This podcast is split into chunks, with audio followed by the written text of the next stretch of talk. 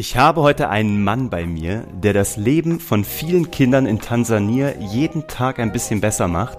Und wie er genau das macht, das erzählt er mir gleich. Bleib kurz dran.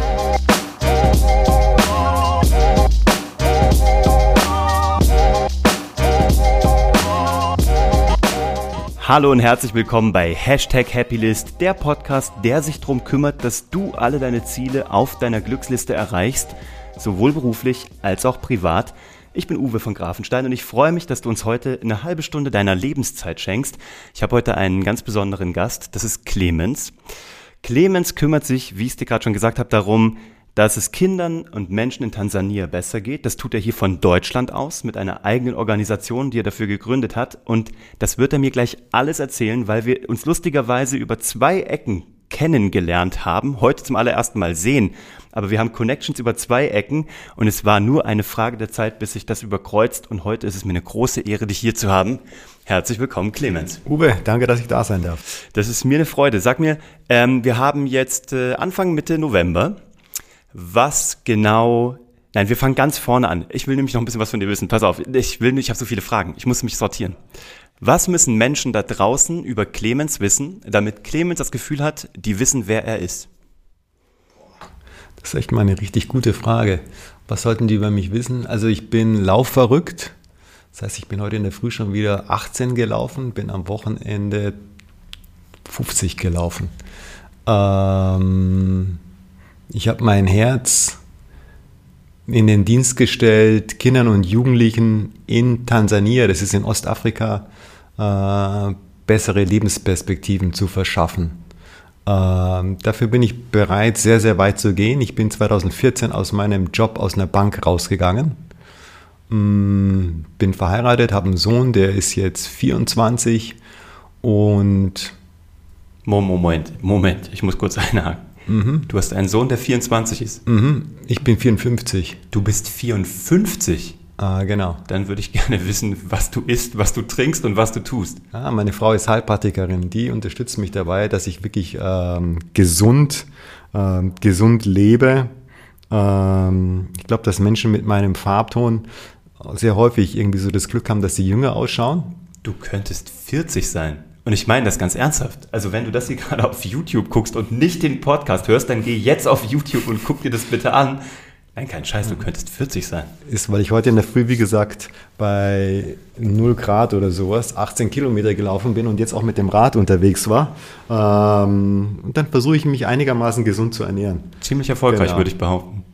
Mache auch, wenn es geht, am Wochenende Mittagsschläfchen. Genau, passt irgendwie auch ganz gut. Habe ich gestern auch gemacht. Hm, schön, also, ja. Es ist, gibt nichts Besseres. Ich habe 20 Minuten, ist mein Quicknap. Nach 20 Ach. Minuten werde ich automatisch wach. Ich muss keinen ah. Wecker stellen und bin wieder so frisch. Aber es gibt nichts Schöneres als das. Mittagsschlaf ist gigantisch. Und noch dazu, am besten ist es, wenn du davor 30 Kilometer gelaufen bist. Okay, daran arbeite ich noch. nee, dann ist es wirklich, also, also ähm, ich glaube, das sind so die wesentlichen Sachen, damit jemand den Clemens kennt. Was hast du vorher in einer Bank gemacht? Warst du so ein klassischer Investmentbanker? Oder? Überhaupt nicht. Also, ich komme aus der Kommunikation. Das heißt, eigentlich muss ich jetzt früher anfangen. Ja, ähm, ich habe eigentlich wollte ich mal Musiker werden. Ja, und habe Trompete studiert, Jazz-Trompete cool. und ähm, habe in mehreren Bands gesungen und Trompete gespielt und das hat dann nicht so geklappt, wie ich mir das vorgestellt habe. Hab, also ich mache mir eigentlich immer einen Zeitplan, ja, was ich wann, wie, wo ich da irgendwo so stehen möchte. Und dass ich, als ich meinen Zeitplan dann so nicht erreicht habe, ähm, habe ich die Trompete an den Nagel gehängt. Und dann war die Frage, was machst du jetzt? Und ich habe neben meinem Trompetenstudium und meiner Zeit eben in der, in der Musik schon immer so als Kameraassistent, als Komparse synchronisiert, also viel irgendwie in Studios irgendwas gemacht. Mhm. So. Und daraus ähm, habe ich dann gedacht, Mensch, zu der Zeitpunkt war Werbung oder zu dem Zeitpunkt war Werbung auch total angesagt. Wollten alle junge Menschen wollten unbedingt in die Werbung gehen. Und ich dachte mir, hey, eigentlich alles, was ich bis jetzt gemacht habe, kann man dafür gebrauchen. Und ich würde auch sagen, dass ich einigermaßen kreativ bin. Mhm. Und so hatte ich dann bei einer Agentur angefangen, habe ein Volontariat gemacht, weil mir noch nicht klar war, in welchem Bereich ich da möchte. Und bin dann nach, ich glaube, nach drei Jahren gewechselt, weil dann war mir klar, was ich möchte, nämlich Beratung. Mhm. Und bin dann gewechselt zu Serviceplan, ist mittlerweile, ich glaube, so die größte inhabergeführte Agentur, nicht Florian nur in Deutschland. Haller? Florian Haller. Haller, genau. ne? Großes Ding, ich war bei seinem Vater, bei dem Dr. Peter Haller und ähm, habe das elf Jahre gemacht. Mhm. Wahnsinn, kommt mir so lange vor. Ist aber so. Kann es sein? Warte, ich muss mal ganz kurz überlegen. ähm, vier und sieben, ah, nee, insgesamt elf Jahre Werbung, sondern ich war da sieben Jahre. Mhm. Ja, war, war da sieben Jahre und habe dann für mich so den Eindruck bekommen, Mensch, jetzt gehöre ich schon zu den Alten. Mhm. Was ist der Plan? Und der Plan war für mich, also mir hat die Werbung und das ganze Thema das fasziniert mich. Ja. ja. Aber ähm, ich wollte, sag mal, ich wollte näher an den Punkt ran, wo die Entscheidungen getroffen werden. Mhm. Weil du kannst auf der Agenturseite, aus meiner Sicht, die besten, die tollsten Konzepte, Ideen und sonst was haben. Aber wenn du auf Kundenseite jemanden hast, der dir entweder ein schlechtes Briefing gibt oder der das danach nicht richtig gut umsetzt, mhm. dann ist das alles für die Tonne. Mhm. Also war die Idee, auf die Kundenseite zu wechseln. Dann bin ich zur Hypovereinsbank. Die sind damals mit einer Kampagne rausgekommen, leben Sie, wir kümmern uns um die Details. Mhm. Und das war die innovativste Kampagne in ganz Deutschland. Ich erinnere mich, ja. ja. Ich kenne Und da habe ich gedacht, Mensch, das ist für mich genau das Richtige. So, bei der Hypovereinsbank habe ich Kommunikation, Marketing, Werbung, später dann Sportsponsoring gemacht mit dem FC Bayern München. Wir haben diese FC Bayern Kooperation aufgebaut und auch da kam dann irgendwann für mich die Frage, hey, was willst du denn machen, wenn du 55 bist? Ist es dann immer noch der Job? Hm. Und dann war für mich klar, nee, irgendwie was anderes und was mich schon eigentlich immer fasziniert hat seit Beginn an, ist eigentlich Personalentwicklung gewesen. Mhm. Ja, also Menschen zu beraten, was für sie wohl der richtige Job ist und sie dann zu begleiten oder sag ich mal Umstände so zu schaffen, dass sie sich bestmöglichst entwickeln können. Das hat mich schon immer fasziniert. Hast du aber nie wirklich gemacht. Also du warst Hab's nicht irgendwo nie, in der HR irgendwo. Nee, ne? nee, und zwar deswegen, weil meine Beobachtung eigentlich die war, dass das, was ich in der Personalarbeit gesehen, also ich habe das in der Personalarbeit nicht gesehen, was ich da gerne gemacht hätte. Ja. Mhm. ja. Und ich war dann in der Hypovereinsbank in einem Programm von unserem Vorstandsvorsitzenden damals, dem Theodor Weimer, der hatte zusammen mit den anderen Vorständen haben die 22 Leute rausgepickt aus der gesamten Organisation, wo sie gesagt haben, die sind im Hinblick auf Leadership Leuchttürme. Mhm. Und mit denen machen sie ein spezielles Programm. Mhm. So, und das war für mich das erste Mal, dass ich selbst erlebt habe, dass, also wie Personalentwicklung laufen kann. Und zwar so, wie ich mir das selbst eigentlich vorgestellt habe. Und mhm. das hat mir dann, sagen wir mal, im, mit einem Ausschlag gegeben, gesagt, hey, wenn es sowas tatsächlich gibt, dann würde ich sowas dann auch genau machen wollen. Und dann bin ich eben von Sportsponsoring gewechselt in die Personalabteilung und habe dort Recruiting gemacht und ähm, Employer Branding, weil das sind dann die zwei Sachen. Also Employer Branding kannte ich ja rein Marketing, Branding und sowas von meinem Background, aber Recruiting war dann eben komplett neu. Aber genau das Thema, eben jungen Menschen zu vermitteln, was sie da jetzt in der Bank finden und was nicht und auch die richtige Auswahl zu treffen, das fand ich super faszinierend. Ich habe jetzt die, mal deine Frage nochmal vergessen. Du hast gefragt, was habe ich in der Bank gemacht? Ach genau, genau ich habe also sie beantwortet. Das habe ich in der Bank gemacht, genau. Und dann habe ich mich entschlossen, dann kam irgendwann der Punkt, dass der ähm, Erfolg auf der einen Seite der Organisation, aber auch die Anforderungen durch die Organisation, also das, das, ich nenne das jetzt immer Kinderhilfswerk, weil das dann für die Leute irgendwie am prägnantesten ist, mhm. ähm, dass das neben meiner Arbeit und neben dem Marathonlaufen und neben Familie und neben Freunde hat immer irgendwas gelitten darunter. Also musste ich irgendwie eine Entscheidung treffen und dann gab es ein Ereignis, was mich dazu gebracht hat, die Entscheidung für das Kinderhilfswerk zu treffen. Mhm. Willst du uns erzählen, was das für ein Ereignis war? Oh, also, hat geklappt. Genau, es war so der Köder, den ich ausgeworfen habe. Das habe ich das erste Mal jetzt mal probiert. Nicht schlecht.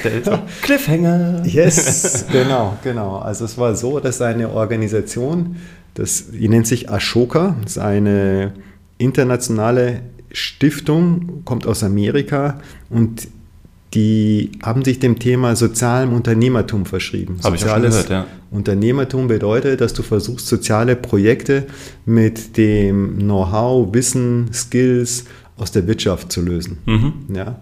Und die sind auf mich zugekommen, haben gesagt, Mensch, wir glauben, dass das, was du da machst in Tansania, dass das eine richtig große, innovative Idee ist, die die Chance hat, ein System auch wirklich zu verändern. Mhm, okay. Ja, und wir, die sind einfach auf sich, also die haben dich gescreent aus Versehen ja, oder genau. musstest die sind be aktiv, bewerben? Die sind selbst aktiv, die suchen immer nach ah, herausragenden Sozialunternehmern. Mhm. So.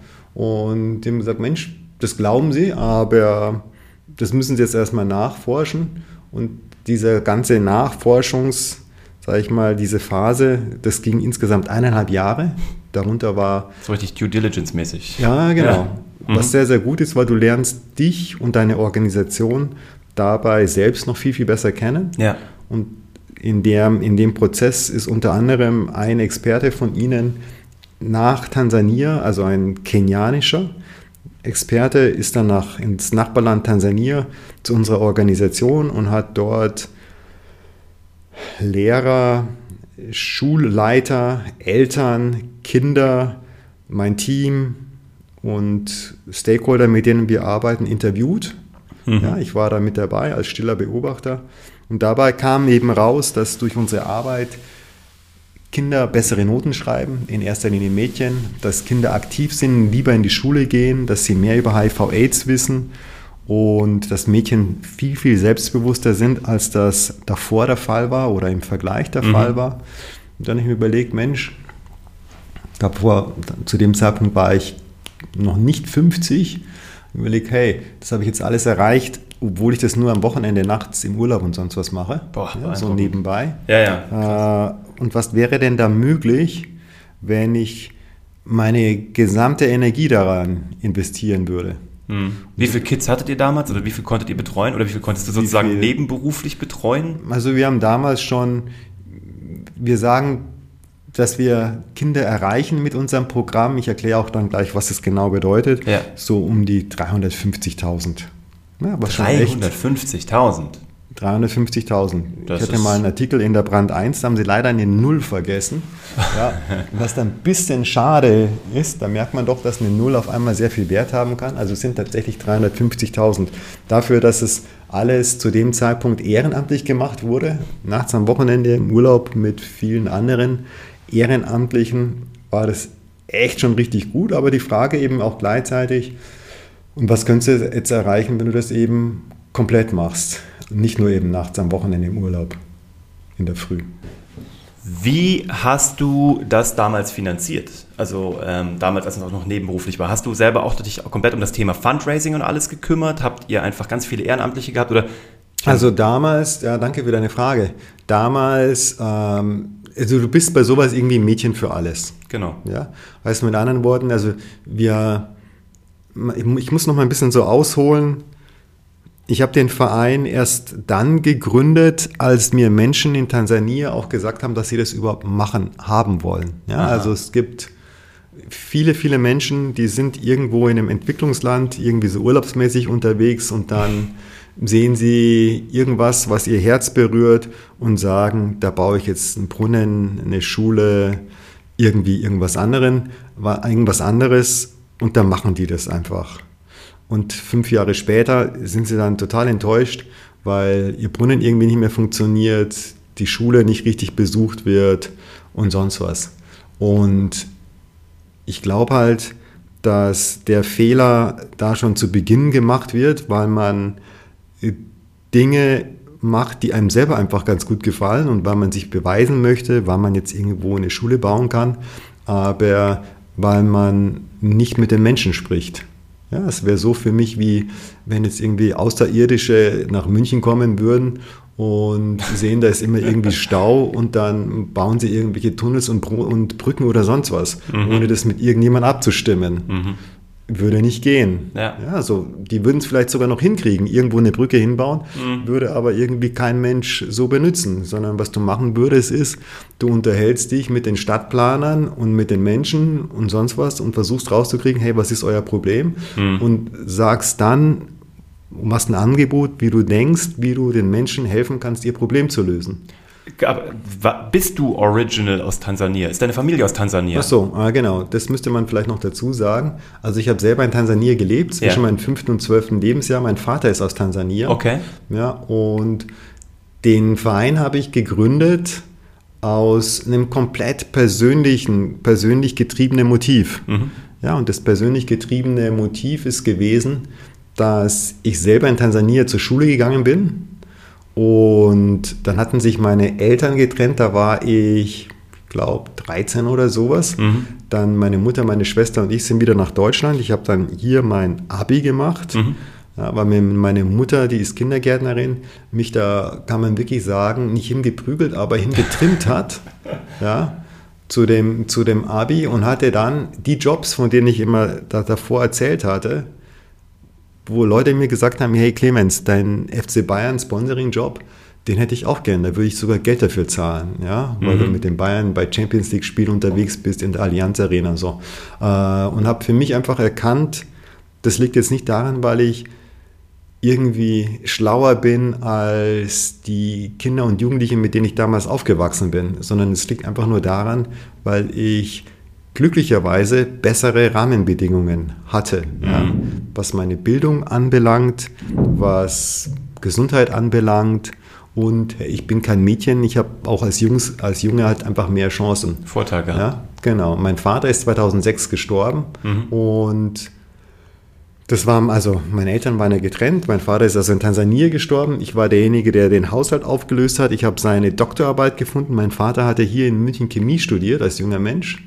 Ja, und da ist mir das erste Mal als Erwachsener so wirklich klar geworden, was der eigentlich geleistet hat. Mhm. Dass er nämlich aus einem Dorf, was hier kein Mensch kennt, irgendwo am Viktoriasee nach München gekommen ist, an die LMU und hat dort so 1960 Chemie studiert. Jeder, der irgendwie Chemie in der Schule hat, weiß, oder die meisten, dass Chemie echt ein Horrorfach ist. Ja, ich äh, ja? kann davon ein Lied singen.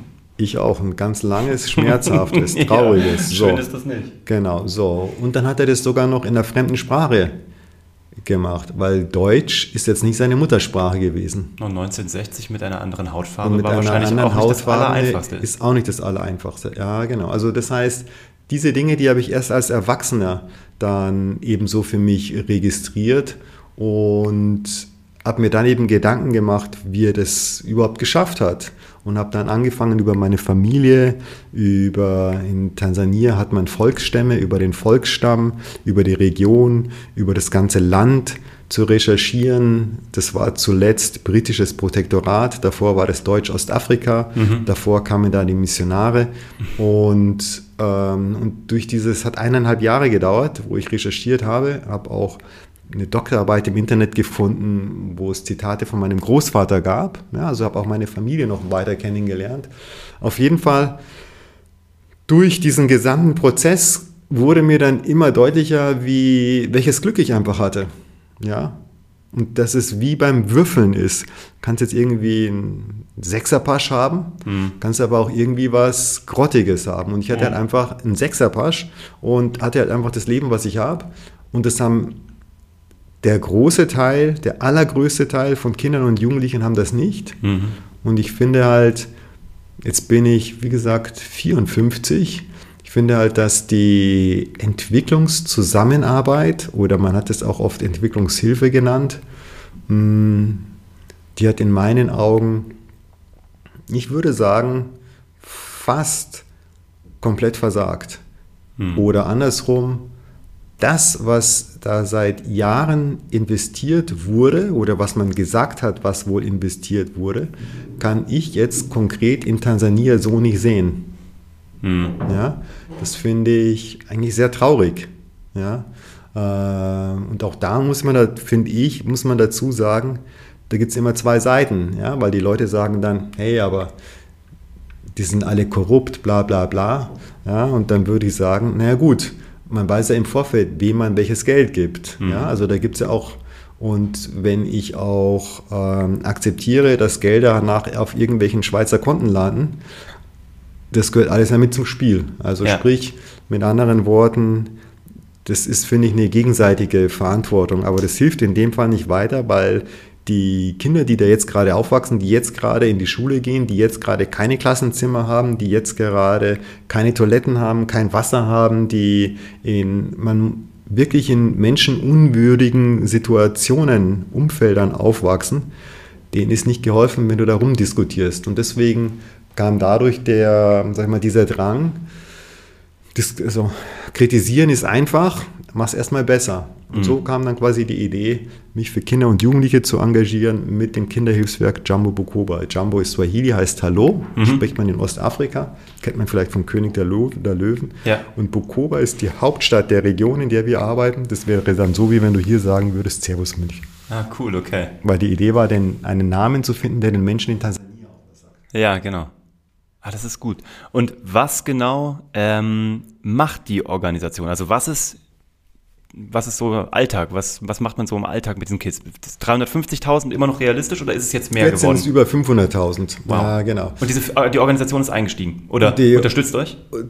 Also wir sind selbst die Organisation. Nee, also die, äh, die amerikanische Asch... Ashoka, ach so, ja, Ashoka, genau, genau die, die Stiftung. Nämlich, die hatten euch komplett genau. gescreent? Die hatten uns gescreent und die machen eins, wenn sie daran glauben, also du machst, kommst dann eben durch diesen Prozess, dann gibt es auch nochmal Experten von vor Ort. Ja und das war für mich sehr, sehr wichtig, weil ähm, ganz ehrlich, auch wenn wir uns jetzt hier drüber unterhalten und wenn sich das Leute danach im Video anschauen und in Bildern, ist es was komplett anderes, als wenn du die Situation vor Ort selbst erlebst. Ja, klar. Und es ist nochmal was anderes, wenn du jemand bist, der aus dieser Region kommt. Ja?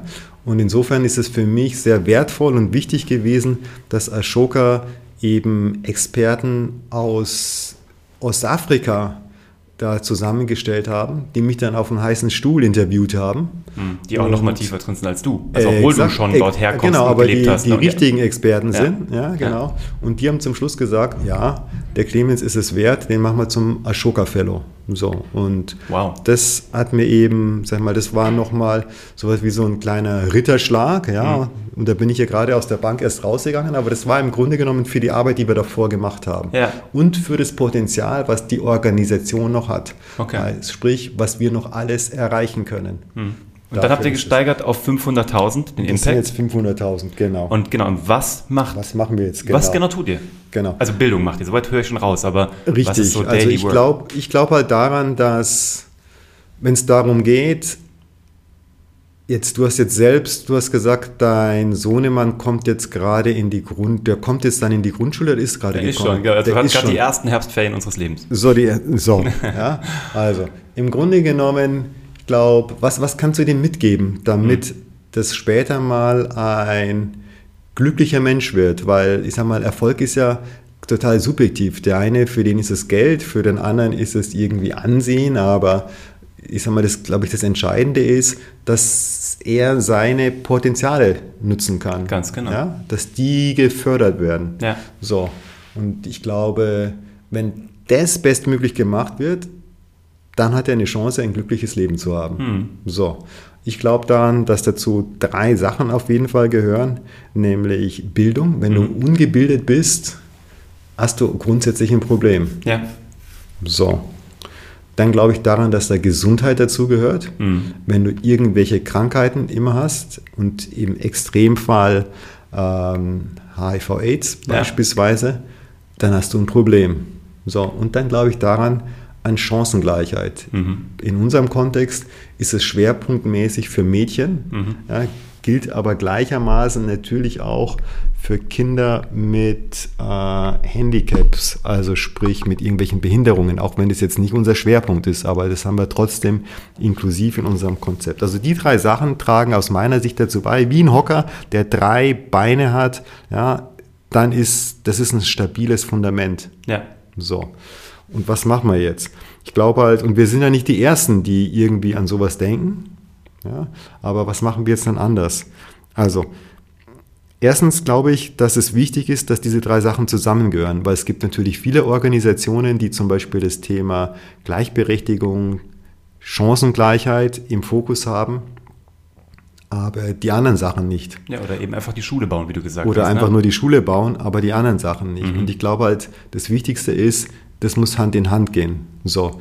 Und ich glaube, das Wichtigste ist, du brauchst ein Medium, was die Kinder und Jugendlichen anspricht. Also du kennst es vielleicht noch selbst aus der Schule, wenn du diese Aufklärungs Aufklärungsunterricht hast über die Gefahren von Rauchen. Ja dann sitzen die ganzen Coolen da irgendwie drinnen, lächeln irgendwie und gehen danach in der Pause raus ins Rauchereck. Genau. Ja, das hilft dir nicht so wirklich weiter.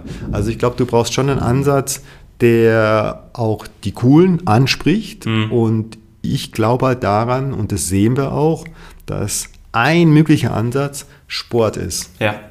Ja, und zwar speziell in der Region, wo es eben anders als hier nicht diese ganzen Angebote gibt, ja, wo du hier auf deinem Handy rumdattelst, irgendwie eine Xbox hast und also tausend Geschichten hast du alle in Tansania nicht. Ja. ja. Die Leute, die Kinder, die Jugendlichen, die dürsten aber danach. Also unser Ansatz ist, wir nutzen Sport als Medium auf der einen Seite, um Kinder zu interessieren für die Botschaften, die wir haben. Mhm. Und wir verpacken alles in Sport und Spiel. Geht aber nicht darum, dass du der beste Fußballer oder der schnellste Läufer bist, sondern geht darum, wir haben zum Beispiel ein Spiel, das nennt sich Partnerfußball. Da müssen sich Mädchen und Junge paarweise an der Hand halten beim Fußballspielen. Wow, okay. Was schon erstmal erst strange ist. Mhm. Ja, aber es geht eben darum, dass man auf der einen Seite diese Berührungsängste verliert, abstreift und es geht darum, zu sehen, was Mädchen eigentlich drauf haben und Mädchen in Situationen zu bringen, wo sie das auch zeigen können. Und das funktioniert dadurch, dass wir die Regeln eingeführt haben, dass nur Tore von Mädchen zählen. Ist das krass. Also mit anderen so Worten, ja, wenn ich jetzt mit einem Mädel spiele, kann ich der tollste Fußballer sein. Wenn ich nicht so spiele, so dienlich spiele, dass das Mädel an meiner Hand die Tore schießt, dann verlieren wir. Und die kann natürlich die Tore schießen. Mhm. Und dieses gute Gefühl, was jeder Mensch kennt, der ganz egal welche Sportart macht, also bei mir mhm. ist es wie gesagt Laufen, aber ob du jetzt Snowboardest oder sonst was, bleibt sich gleich. Dieses gute Gefühl, wenn dir was gelungen ist, wenn du das Tor da versenkt hast, mhm. ja, das überträgt sich natürlich auch auf den Jungen, aber es überträgt sich auch außerhalb des Sports außerhalb des Platzes in das normale Leben. Das habt ihr wirklich erfunden. Ihr habt dieses das Spiel selber wir, entwickelt dafür. Wir haben zusammen mit Experten, also wir haben das gesamte Konzept haben wir entwickelt mit Experten der Sporthochschule Köln. Ja. ja man kann bei der Sporthochschule, auf der Sporthochschule Köln, kann man unter anderem Sport für Entwicklung studieren. Mhm. Ja, und dann haben wir einen wissenschaftlichen Mitarbeiter gehabt, der hat vor Ort in Tansania eine Baseline-Study gemacht und hat das Konzept mit einem einheimischen Experten zusammen entwickelt. Also alles, was wir machen, ist jetzt nicht hier am grünen Tisch in Deutschland irgendwie entwickelt, irgendwelche schlauen Leute, die dann denken, jetzt wissen wir, wie es geht, hm. sondern wir machen alles zusammen mit den Menschen in Tansania vor Ort. Das ist die sportliche Seite, die ihr entwickelt habt. Was macht ihr darüber hinaus im, äh, im Bildungsbereich? Also jetzt hast du mal sozusagen die Motivation oder hast mal dem, den, den Kids oder vielleicht gerade im Speziellen den Mädels zwei, drei Motiv Momente verschafft, mhm, wo sie das mhm. erste Mal überhaupt das Gefühl haben, dass irgendwas gehen könnte. Mhm, also wo du vielleicht erstmal das Scheunentor geöffnet hast, damit die überhaupt selber an sich glauben. Und wie, wie, wie füttert ihr jetzt nach? Ja, also es fängt damit an, wir haben festgestellt, dass, also wir haben, eigentlich muss man sagen, du hast so viele Probleme, so und so, so viele Herausforderungen, dass die meisten Leute von vornherein sagen würden, das kannst du nicht bewältigen, ich gebe auf. Ja, ähm, es fängt damit an, dass Lehrer, es, dass es nicht ausreichend Lehrer gibt. Hm. Die Lehrer, die es gibt, zum großen Teil nicht gut ausgebildet sind. Also ich habe immer wieder mal, wenn ich mich mit Lehrern unterhalte und die Frage, hey, wie bist du eigentlich dazu gekommen, Lehrer zu werden? Dann sagen die mir, ja, ich wurde ausgewählt. Krass. Also ich mal- habe ich- Darf ich ganz kurz einhaken, Ja. weil ich bin, ich muss mich leider total als Banause outen. Wie geht man in Tansania zur Schule? Jetzt, also ich bin wirklich jetzt mal ein Ah ja, Banause. genau, weil- gar kein- ist, nee. ist es, ich meine, blöd jetzt, ist es eine Strohhütte? Ist es ein gezimmerter Lehmbau? Ist es eine wirkliche echte Schule? Ähm, also wirklich, ich habe gar Deine keine Ahnung. Frage und ist ich, sehr, sehr kostbar. Ja, also ähm, normalerweise, ich sag mal, wenn du in der Stadt bist, Ja. dann können die Schulen so ähnlich ausschauen wie bei uns. okay. Ja, ähm, wo wir sind, wir sind also auf dem Land und Land ist 75, 80 Prozent der Menschen in Tansania leben auf dem Land. Ja. Und Land, da ist auch, das ist auch da, wo die Armut ist. Mhm. Ja, oder wo der größte Teil der Armut ist. So, und wie schaut da Schule aus? Ähm, es fängt damit an, es kann sein, dass, also erstens, du hast dort, das nennt sich Primary School und das ist sowas wie bei uns, ich würde mal sagen, so wie bei uns die, die Hauptschule, erste bis siebte Klasse. Ja. Für viele Kinder und Jugendliche ist es der höchste Bildungsabschluss. Okay.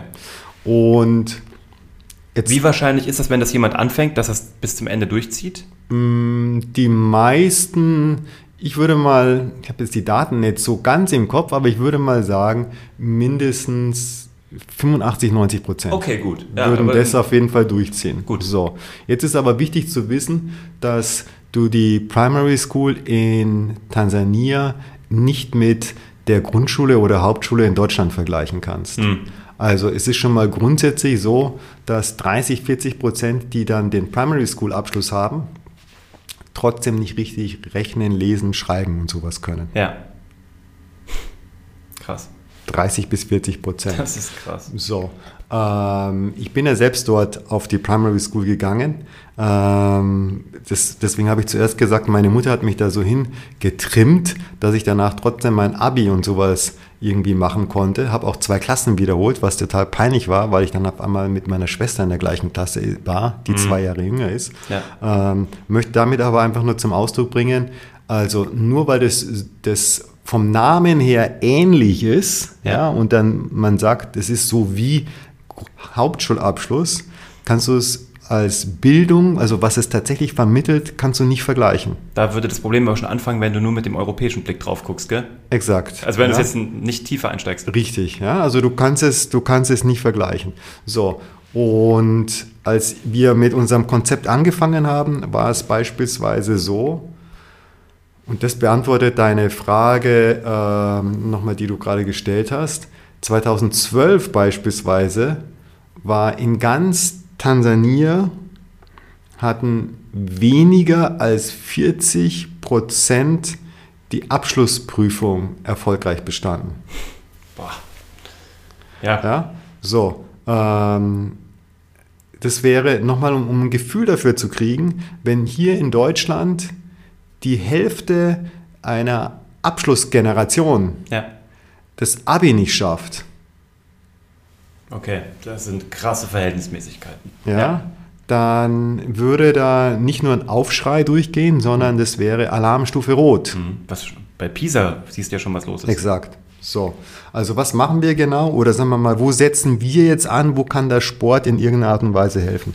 Das eine ist, also wir haben mal so erkannt, Mensch, es fängt mit der Qualifikation der Lehrer an. Es fängt auch mit der Motivation der Lehrer an, weil die Schwierigkeit ist die, wenn du eine Schule hast, wo beispielsweise 200 oder 300 Kinder in einem Klassenzimmer sind. Wie willst du die als Lehrer unterrichten? Gar nicht. Ja, wenn du da eine Ex schreibst oder sowas, ja, also wenn man sich anhört, was Lehrer hier sagen, wie aufwendig stressig das ist, ja, Schulaufgaben zu korrigieren, Ja. und ich glaube, die Klassengröße ist hier irgendwie 25 bis 30, Genau. und du hättest jetzt 200 Kinder in einer Klasse, ja, äh, Ohne die Struktur auch drumherum zu haben. ohne die Struktur und hast nicht irgendwie einen Kopierer, wo du irgendwie alles und beispielsweise, die haben auch nicht ausreichend Bücher. Also es ist so, dass äh, zum Teil, ich war in Klassen, da war der Einzige, der ein Buch hatte, war der Lehrer. Hat dann vorgelesen. Hat dann vorgelesen, genau. Und alle, weil es auch so viele sind, kannst du auch nicht individuell auf Schüler eingehen, mhm. sondern das ist dann so, wie man das vielleicht noch aus so Heinz Erhardt, glaube ich, oder irgendwie so die Feuerzangenbowle, diese alten Schwarz-Weiß-Geschichten, wo alle halt immer alles so im Chor nachsagen. Ja. Aber da kannst du halt nicht auf individuelle Schwachpunkte oder sowas eingehen. Nee. Also der eine Punkt ist der, wir verbessern grundsätzlich pädagogisches Know-how von Lehrern, Lehrerinnen. Mhm. So. Ähm, darüber hinaus, was wir festgestellt haben, ist, dass uns durch unsere Spiele wir schon auch einen Einfluss haben auf beispielsweise mathematisches Verständnis. Wir haben ein Spiel, kennt man vielleicht auch hier aus der Personalentwicklung und aus Teaming. Da hast du ein Seil, was so aneinander, also geknotet ist. Das ist quasi wie ein Gummi, also ich weiß gar nicht, wie man. Also es ist nicht, dass es zwei lose Enden hat, sondern es ist halt so verbunden. Wie ein ja? Kreis, halt zusammengeknotet. Wie ein Kreis ja. zusammengeknotet, genau. Und dann hast du ein Team, in, in unserem Fall hast du mehrere Teams. Und jetzt sagst du, im Wettbewerb, die sollen unterschiedliche geometrische Formen mit dem Seil. Cool. Also sie halten das nur mit der Hand, mhm. ja, und jetzt sagst du beispielsweise Quadrat. Ja. Und da sind jetzt drei, vier Teams, die spielen das gegeneinander. Du musst wissen, wie ein Quadrat ist und dann musst du kommunizieren mit deinen Mit- jeder Fellow. muss tatsächlich auch wissen, ja, was ein Quadrat ist. Ne? genau. Ne? Jeder muss Oder wissen, du musst was, es ihm beibringen während des Spiels. Was aber während des Spiels schon ein bisschen knapp ist. Bei einer genau. Raute wird es schon Raute könnte dann, ja genau. Oder Kreis oder so. Also das heißt mit anderen Worten, das ist, cool. das ist ein, ein, Spiel, da brauchst du nicht viel und du kannst ganz, ganz einfach Kindern geometrische Formen beibringen. Wir haben genauso auch ein Spiel, da geht es darum, kennt man vielleicht auch noch so von früher, ähm, du wirfst im Team, gibt es einen Ball und es gibt zwei Teams, nämlich das eine Team, was jetzt gerade den Ball hat, versucht so viele Pässe wie möglich zu werfen, ohne dass der Ball von einem anderen Team gefangen wird oder dass der Ball zu Boden geht und du zählst mit ja. von 1 bis 10 oder bis 20 bis 50, je nachdem. So, somit kannst du ganz, ganz leicht rechnen lernen oder ja. die Zahlen von 1 bis 10. Ja. Also wir haben viele, viele Spiele, die wirklich jetzt gerade was so Grundschule oder sagen wir diese ersten Bildungsabschnitt anbelangt, die da einzahlen und die haben wenig, also sagen wir mal, die, die sind mit Sport verbunden, mhm. ja, aber die Idee ist eigentlich, Sport im Kopf zu machen. Mhm. Ja? Und wir sehen eben, dass durch unsere Spiele grundsätzlich die Attraktivität von Schule zunimmt für die Kinder, dass die eben was in Tansania nicht so häufig ist, von sich aus sagen, sie wollen in die Schule gehen. Ja, weil Eltern oft auch sagen, Mensch, welchen Mehrwert hat die Schule eigentlich? Ja, weil ja, sie es selber nie, nie gefühlt haben. Weil also. sie selber nicht gefühlt haben und weil auch das, was halt dann zum Schluss rauskommt, jetzt auch nicht so berauschend ist. Ja. ja. also deswegen ist schon mal das eine gut, dass Kinder von sich aus lieber in die Schule gehen und wir sehen, dass Schulen, die an unseren Workshops teilgenommen haben, dass deren Ab, dass die Abschlussnoten der Kinder besser sind.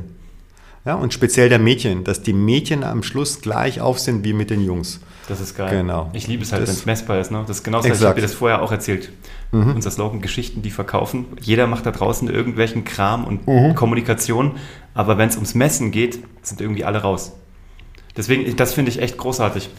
Lustigerweise, ich fühlte mich auch gerade so daran erinnert, wir haben dreimal eine Due Diligence gemacht, weil unsere Fernsehproduktionsfirma ah. dreimal gekauft werden sollte. Aha. Und du hast vorhin gesagt, man lernt seine Firma oder seine Organisation so gut kennen, wie man sie noch nie gesehen hat. Exakt. Und bei uns war es auch, wir haben es dreimal gemacht, wir haben es auch dreimal am Ende dann abgesagt.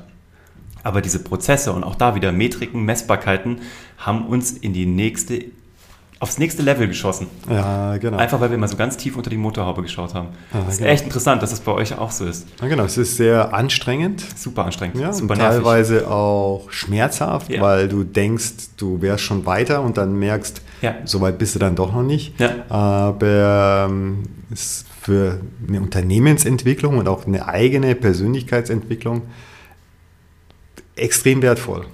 Was bist du? Bist du eine Charity? Bist du ein NGO? Bist du ein Social Entrepreneur? Ist eure, eure Unternehmung eine Unternehmung? Wie, wie definierst du dich selber und äh, die Organisation, die du aufgebaut hast? Weil das wirkt, also du bist ein extremer Unternehmertyp mhm. und ähm, das ist, also wie siehst du das? Von, wie definierst du das für dich? Also es hängt immer davon ab, mit wem ich spreche, weil ich festgestellt habe, also jetzt ein Social Entrepreneur sagt den meisten Leuten nichts. Ja. Ja, stimmt. also selbst ich, wo ich ähm, als ich Ashoka dann das erste Mal kennengelernt habe, hat mir das nichts gesagt. Dann habe ich gegoogelt, dann hat es mir immer noch nichts gesagt. Mhm. Ja, also was heißt es jetzt, irgendwie soziale Themen mit, mit Business-Know-how anzugehen? Ja. ja. Sagt denn deswegen, äh, abhängig davon, mit wem ich spreche, sage ich, was ich bin. Okay. Ja? Ähm, Und wie fühlst du dich? wie fühle ich mich? Mm, Ich glaube, das ist eigentlich die, die beste Frage dazu. Also auf der einen Seite fühle ich mich als Unternehmer, weil es gehört, es gehören extreme unternehmerische mm, Know-how, aber auch Entscheidungen und Erfahrungen und sonst was da alle mit rein. Ähm, auf der anderen Seite geht es aber danach um Menschen und das wird sehr häufig, wenn es um extreme unternehmerische Entscheidungen geht, ähm, würden die Leute dann sagen, ja, da können wir jetzt nicht auf irgendwas Menschliches. Ähm, ist keine KPI. ja, können wir, das, können, können wir das jetzt nicht berücksichtigen. Ja. Mhm. Ähm, also, ich glaube, ich finde auch den Begriff Non-Profit finde ich komplett scheiße. Geht mir genauso. Ja. Geil, witzig. Habe ich auch Also. immer gesagt. Also, du, bist jemand, der keinen Profit macht und das leitest du. Mhm. Das ist echt stark. Ja. Ja, also sag mal, ich persönlich sehe es als oder sehe mich als jemand, der Chancen gibt und zwar eigentlich aus nichts. Mhm. Ja, also ich habe das ja mit, mit nichts, mit null, mit zero angefangen. Ja. Gebootstrapped sozusagen. Genau, genau. Mhm. Und, und jetzt ist es so, dass da mehrere hunderttausend Kinder und Jugendliche davon profitieren und im Idealfall, ich, hoffe, man wird es dann auch später sehen, wird deren Leben einen anderen Verlauf nehmen als Kinder aus anderen Regionen und als Kinder, die eben nicht in den Genuss von diesem Programm gekommen sind. Also würde ich sagen, ich glaube, ein Chancengeber, ein Chancenschaffer, ja, so würde ich das vielleicht bezeichnen. Aber es hängt wirklich davon ab, mit wem du sprichst. Mhm. Die anderen würden wieder sagen, es ist eigentlich ein Kinderhilfswerk. Ja? Kinderhilfswerk ist mir aber ein bisschen so zu oldschool. Klingt auch so technisch. Weil, ja, und ich finde halt, mh, Kinderhilfswerk bringt das nicht auf den Punkt, was wir tatsächlich tun und was, was mittel- und langfristig auch bei uns rauskommen soll. Ja, Mhm. Aber trotzdem, wenn die Leute googeln, dann würden die irgendwie schauen, Kinderhilfe Afrika. Ja, ja. Also musst du dort so, Vertreten also sein, ne? vertreten sein. Deswegen es hängt davon ab, mit wem ich spreche, wen ich adressieren möchte und, und was ich erreichen möchte. Das Ganze kostet ja bestimmt auch 3,50 Euro. Mhm. Was können Menschen, die das da draußen jetzt hören, sehen, was auch immer, ähm, was ist das Schlauste? Also braucht ihr Geld, braucht ihr Leute, die euch helfen, es braucht ihr, braucht ihr Gatekeeper, braucht ihr gesellschaftliche Stimmen, was ist denn so das Beste? Oder was, wenn du, was ist das Beste, was man euch tun kann? Ja, also das Beste, was man uns tun kann, ist, wir haben da eine, wir haben da, man kann sagen, zwei Organisationen aufgebaut. Eine in Deutschland, die in Deutschland, die druckt eigentlich Geld. Also in, de, was heißt, wir drucken nicht wirklich Geld, aber wir, wir machen halt in Deutschland Fundraising, um die Sachen zu finanzieren, die wir in Tansania machen. Ihr sitzt doch hier in München, oder? Wir sitzen hier in Okay. München. Mhm. Ja, genau. So, weil alles, was wir da in Tansania tun, kostet Geld. Mhm. So, um hier in Deutschland diese Gelder zu mobilisieren, musst du aber auch schon wieder was tun. Also das heißt, du machst Fundraising etc. Ich bin heute bei dir in diesem Podcast. Ich Ja, hoffe, klar. dass da möglichst viele zuhören und genau sich diese Frage stellen, was können wir tun? So, das Wichtigste, was grundsätzlich Organisationen wie die unseren, was die brauchen, ja, sind Ressourcen. Hm. Ja? Die Leute denken immer, und das bin ich sehr, sehr hart, die Leute denken, Mensch, wenn ich dir ein Klassenzimmer finanziere, das ist doch riesig, oder? Das ist schon toll. Ja. ja, aber wir haben hier zum Beispiel eine Buchhaltung. Hm. Weil die Leute würden erwarten, dass du eine professionelle Buchhaltung hast. Ja, und du weißt, was du für eine Buchhaltung zahlst. Ich weiß und, es ja.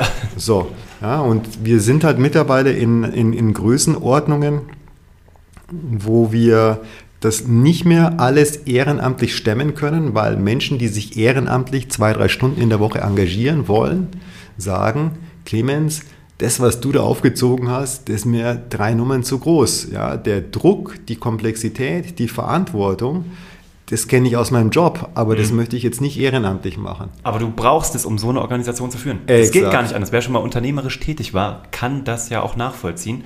Aber jetzt kommt ja dann dieser Vorwurf von gleich, da bleibt das Geld ja dann in der Verwaltung stecken. Ja, ne? genau, genau. Und ich behaupte, muss auch zu einem genau, gewissen also Teil, also weil sonst kannst du nicht 500.000 Kids helfen, sondern vielleicht nur 50 oder 150. Ja, genau. Also sag mal, die Dings, die, ich bin jetzt echt total transparent, ich bin immer total transparent, ja, bitte, aber auch, auch für, für Menschen, die da jetzt so gerade äh, zuhören. Irgendjemand, also die erste Frage ist die, was willst du haben? Willst du Qualität haben oder willst du einfach nur irgendwie aus Mitleid genau. irgendwo deine Kohle abliefern? Ja.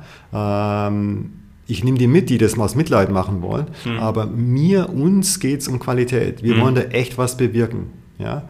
So, wenn du Qualität haben möchtest, wenn du echt was bewirken möchtest, dann brauchst du Fachkräfte.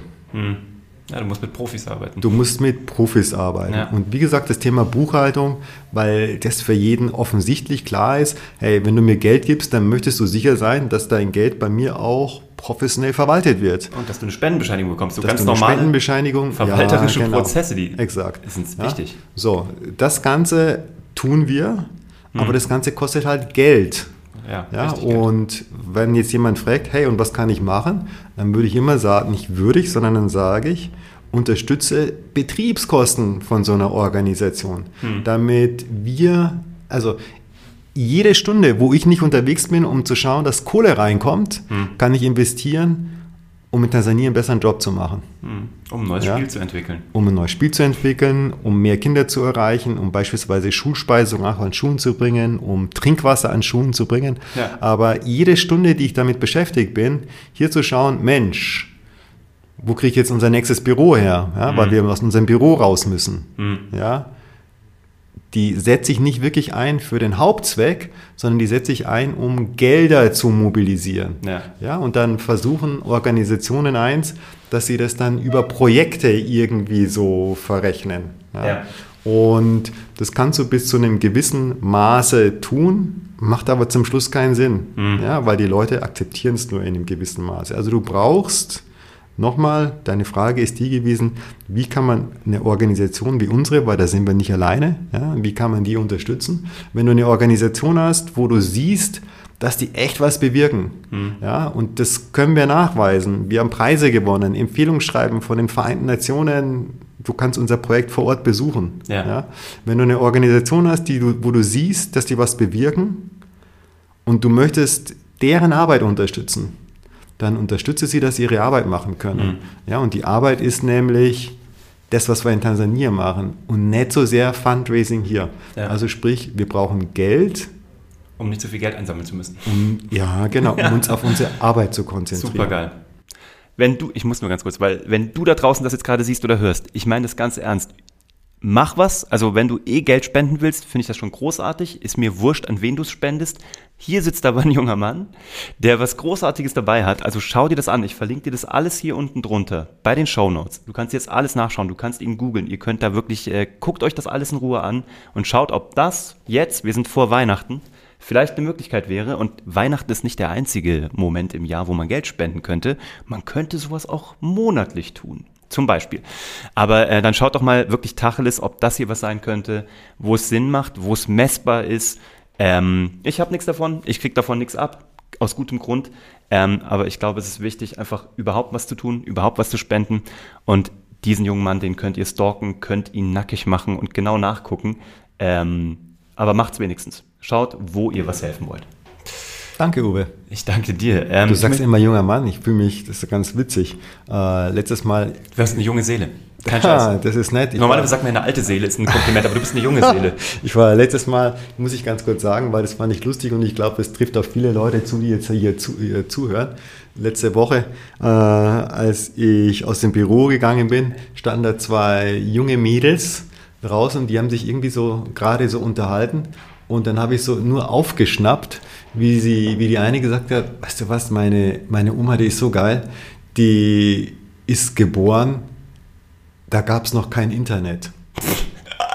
Großartig, das ist gut. Und dann habe ich gedacht, oh Mist, ich auch.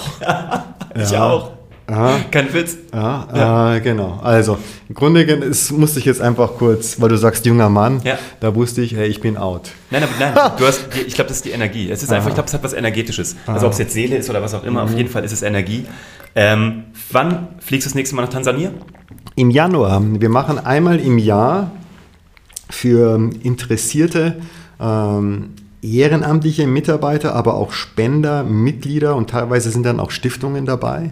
Ähm, eine geführte Projektreise, wir nennen das auch Social Impact Reise, ja, wo man auch wirklich den Social Impact sehen kann, sind zehn Tage, ähm, wird Mitte, Mitte Januar sein bis Anfang Februar.